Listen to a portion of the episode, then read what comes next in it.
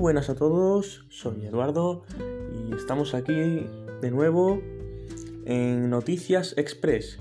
Os vamos a contar las noticias de esta semana para que os mantengáis informados y nada, podáis saber lo que está pasando actualmente en el mundo y las consecuencias que van a llevar a cabo.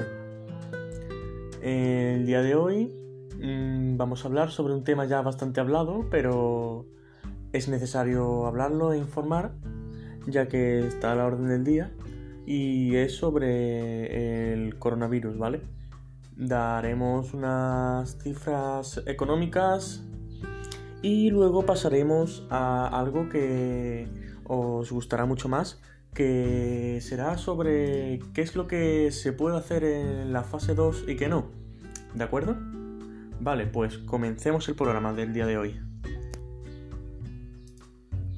Y bien, empecemos.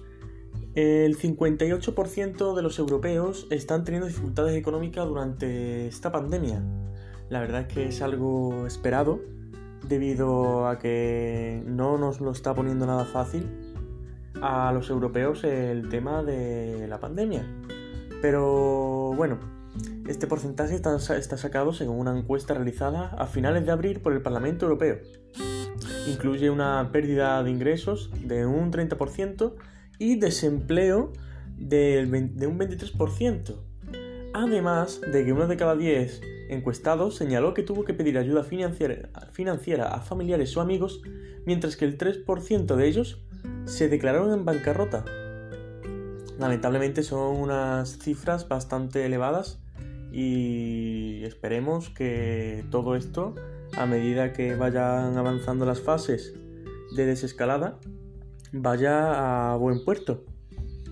Y bueno, en general los encuestados de Hungría, Bulgaria, Grecia, Italia y España tienen más probabilidades de haber experimentado problemas financieros, mientras que los de Dinamarca, Países Bajos, Suecia, Finlandia y Austria se vieron menos afectados por las crisis económicas. Esto lo informa EFE. Y bien, ahora pasemos con lo que sería lo más importante, que es que esta semana, precisamente el lunes 25, ya hemos empezado con la fase 2 y muchos de nosotros se preguntan qué es lo que ya se puede hacer en la fase 2 y qué no, y los cambios respecto a la fase 1. Y bien, como ya sabemos, muchas comunidades, una gran mayoría, han pasado ya a la fase 2 este lunes 25, mm, dando paso a lo que se conoce como una nueva normalidad. Y bien, los datos más importantes sobre la fase 2 es que mm, muchas preguntas que nos llegan es, por ejemplo, ¿por dónde puedo moverme o hacia dónde mm, puedo dirigirme? ¿Puedo salir de, de mi ciudad? ¿Puedo irme a...? No, la respuesta es no, ¿vale? Esto se mantiene igual que en la fase 1, solamente a circunstancias exclusivamente a la unidad territorial de la provincia, isla o región sanitaria. ¿Vale? Y algo también importante es que ahora no hay franjas horarias, ¿vale? Los horarios para pasear o hacer deporte mmm, se eliminan esas franjas horarias que tenían, excepto para personas mayores, que siguen teniendo mm, esta franja horaria de 10 a 12 y de 7 a 8 de la tarde. Las comunidades autónomas pueden modificar estos horarios y algunas tienen pensado hacerlo por culpa de la calor, especialmente en mitad, mitad sur de la península. Aumentan los grupos permitidos de 10 a 15 personas.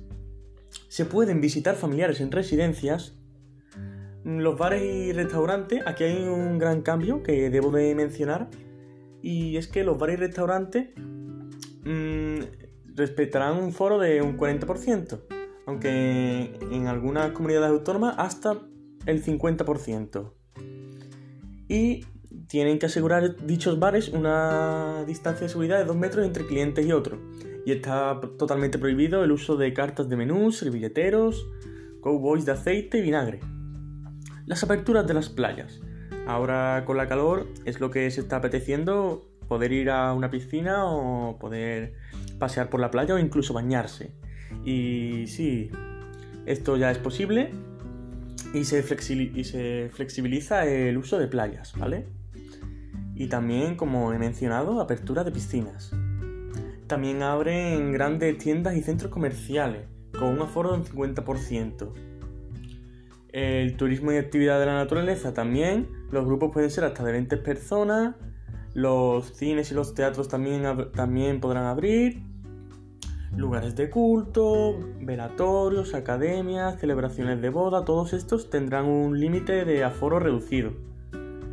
Y bueno, espero que con estas noticias podáis estar más informados y saber realmente si podéis ir ya realmente a la playa, a la piscina, pero todo esto que he mencionado anteriormente no significa que tengamos que dejar de cuidarnos por nuestra salud ya que el virus sigue en pie. Y pues nada, lo que hay que hacer es ser precavido, mantener las, la distancia de seguridad. Y nada, os esperamos en las próximas noticias. El próximo noticiario será de deportes. Así que allí nos veremos.